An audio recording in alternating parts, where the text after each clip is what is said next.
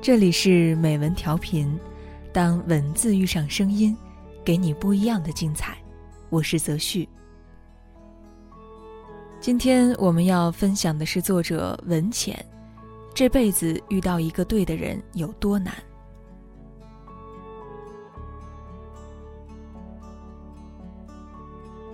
在茫茫人海中找到一个适合自己的人有多难？每到过年，七大姑八大姨就会对任何看似可以结婚的人说：“有对象了吗？结婚了吗？有孩子了吗？什么时候要第二个孩子呀？”这个时候，你只能娇羞一笑，回答道：“正在找。”然后默默聊几句，就说回房间了。后来想想，二十几岁的人没有对象，好像很奇怪。如果快三十岁了没有结婚，那么大家看你的眼神，估计就跟看动物园里的猴子差不多吧。那么，为什么你还没有对象呢？人到了年龄就应该有对象吗？其实，不要急，在没有遇到对的人之前，先遇到对的自己。有一次偶然的机会看到《鲁豫有约》，采访的人是霍建华。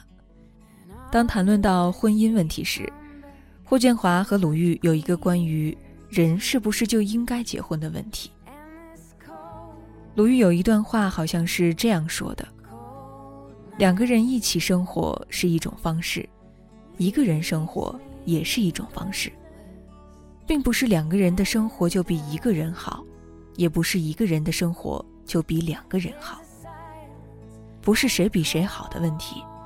我一直觉得，并不是每个人都适合婚姻。我对这个说法印象挺深的，因为很少听到这种观点。我从小到大所接受的说法都是：你未来一定会结婚的，就像你总有一天会死一样的肯定。就像大部分的父母都曾设想过未来孩子的人生轨迹，做什么工作，留在什么城市，什么时候结婚。什么时候要孩子？后来我们在慢慢的这样的一个环境中，接受了外界的思想。到了该结婚的年龄，就去结婚了。其实你也会发现，虽然你身边还没有另一半，但是你每天照样可以美美的出门，照样用自己的能力把自己养得很好。照样去发现自己的兴趣，为自己的爱好花时间；照样去旅行，去看世界。然后在一段最好的时间里，关注了自己，为自己做了投资，为自己那么认真的活了一段时间。然后你就可以更加光彩照人的遇到了想遇到的人。所以在没有遇到对的人之前，先要遇到对的自己。遇到了人，但是你确定你身边的人，就是你想要的人了吗？如果感情就是柴米油盐的寡淡，或者房子、车子、票子的框架，那么也许，那还不是你对的人。什么是对的人？我想，人生没有走到最后一刻，我们甚至都不敢说陪着我们的人就是对的人。因为这个世界上有两万个人适合做你的伴侣，感情从来不是一一对应，非你不可。茫茫人海中，适合你的两万个人中，先遇到谁，那个人也许就是你的命中注定。感情的不能开始和不能继续，除了一些客观因素之外，最大的一个原因，就是不适合。什么是不适合？难道不合适就是你喜欢吃苹果，我喜欢吃梨；你吃鱼喜欢清蒸，我喜欢红烧的区别吗？并不是。虽然我认识的人里面真的有人因为你吃的菜里面加芹菜，所以我不喜欢你这种说法。不懂是玩笑还是真实？因为生活方式的区别而不能在一起的人还是比较少。那什么是不合适呢？不合适就是我想做在天空翱翔的老鹰，但你却只是想成为有一方树木的麻雀。想的东西不一样，在一起生活有多辛苦？有人告诉我说，他拒绝了一个男生，那个男生工作不错，收入挺高，年龄合适，人也幽默。我也大为吃惊，说你为啥不要呢？他说不合适。你怎么知道不合适？都没在一起过，怎么就知道不合适呢？他说他问了几个问题就知道了。问什么了？平时喜欢看什么书？除了工作有什么爱好？未来十年有没有什么特别想做的事儿？男生的回答是：喜欢的书是故事会，未来的规划是努力工作，赶紧赚钱，娶老婆，然后让父母过上好日子。没有人会觉得这不是个努力、有责任、有担当的男性的样子，但是跟有人就是不在一个频道上。有人说他喜欢看余华、路遥、东野圭吾的书，他想做的事情就是成为自己喜欢的人，并且他晒出了他未来十年的七条人生清单，其中包括出书、游学、骑行等等。果然，这就是不合适吧？这种对比不是比谁高谁低，不是比较有人有多么高雅，那个男生有多么普通。这只是看出他们对想要过的生活的不同把握与见解，而这种关系到人生方向和价值观层面的想法，切实影响到两个人能不能在一起，以及在一起能不能长久的走下去。什么是合适？就是我想去旅行，发现两个人喜欢的地方居然是一样的目的地，就像我看了一本书，跟你说见解。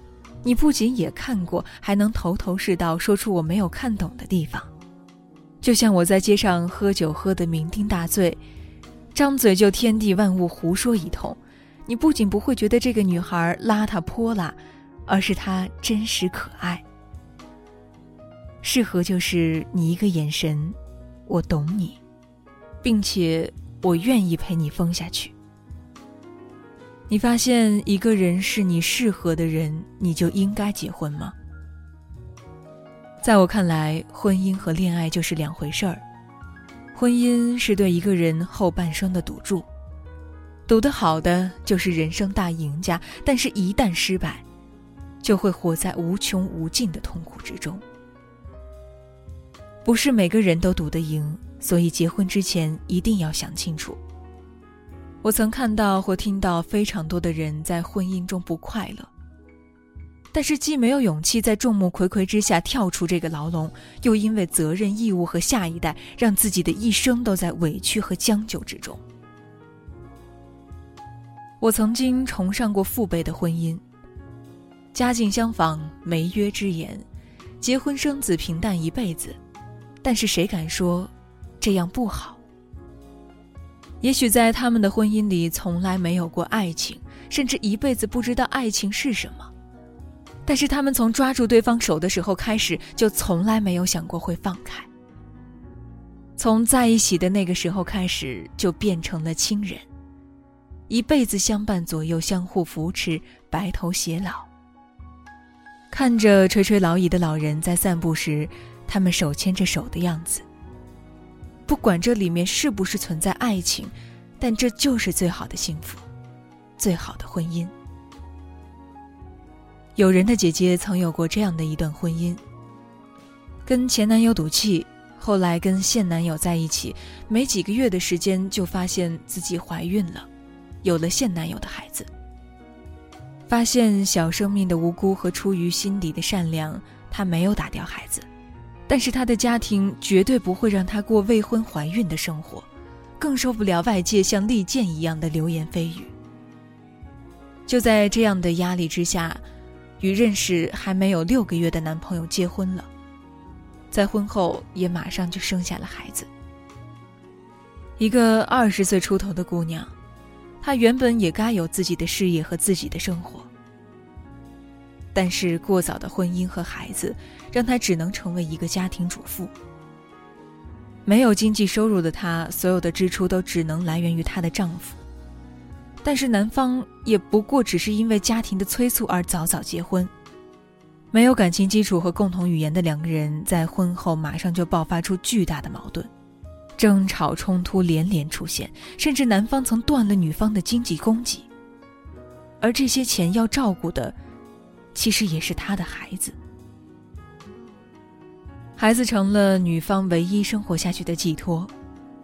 在这场婚姻里，他伤痕累累，但还是不敢离婚，因为他怕。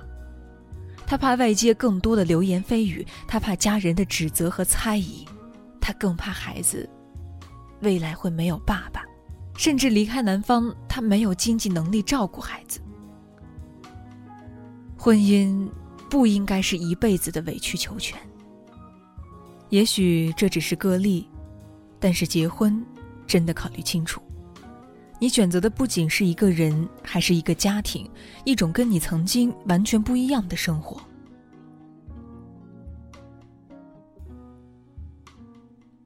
如果你是女性，我希望你在结婚之前最好能做到以下几点：第一，不要闪婚，花时间去了解一个人、一个家庭，在决定你们之间是否合适之前，不要轻易披上你的婚纱。也不要绚烂的钻石和夺目的玫瑰，丧失了判断能力。婚姻不是买西瓜敲一敲就可以买了，婚姻是一辈子的事儿，它需要花时间去考验、去沉淀。我们需要花时间去找一个自己喜欢的人，然后花时间确定这辈子就是他了。第二，在结婚前最好能保证自己可以养活自己。永远不要做那个只会依附男人的女人。娇滴滴的小公主也许会一时引起男人的怜爱，但是没有人会喜欢一直在你身后向你要钱的黄脸婆。当一个女人自己活得很漂亮的时候，一直保持着独立的时候，那么她对男性的魅力也将是持久的。第三，不要忘记第一条和第二条。如果你是男性，我希望你可以做到以下几点：第一，有责任感，照顾你的女人；第二，有责任感，照顾你的孩子；第三，有责任感，守住一个家。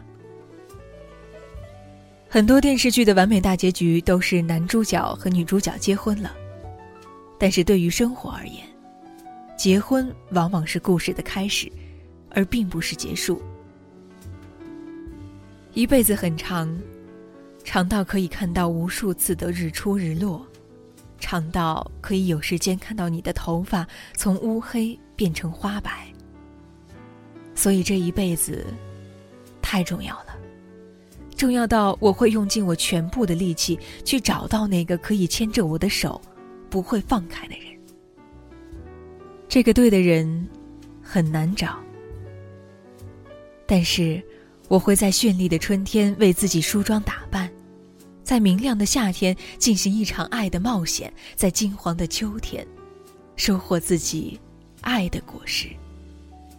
请你一定一定要让自己变成最好的自己，然后去遇到那个生命中对的人，那个你的命中注定。I will follow you, follow you wherever you may go. There isn't an ocean too deep, a mountain so high it can keep, keep me away.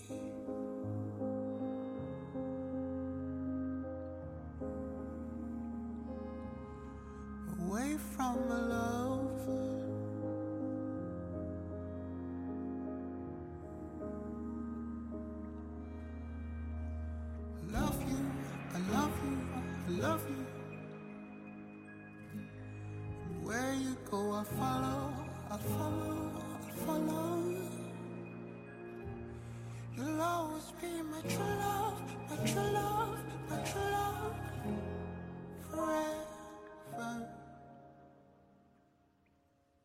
I will follow you. Ever since you touched my hand, I knew, knew I always must be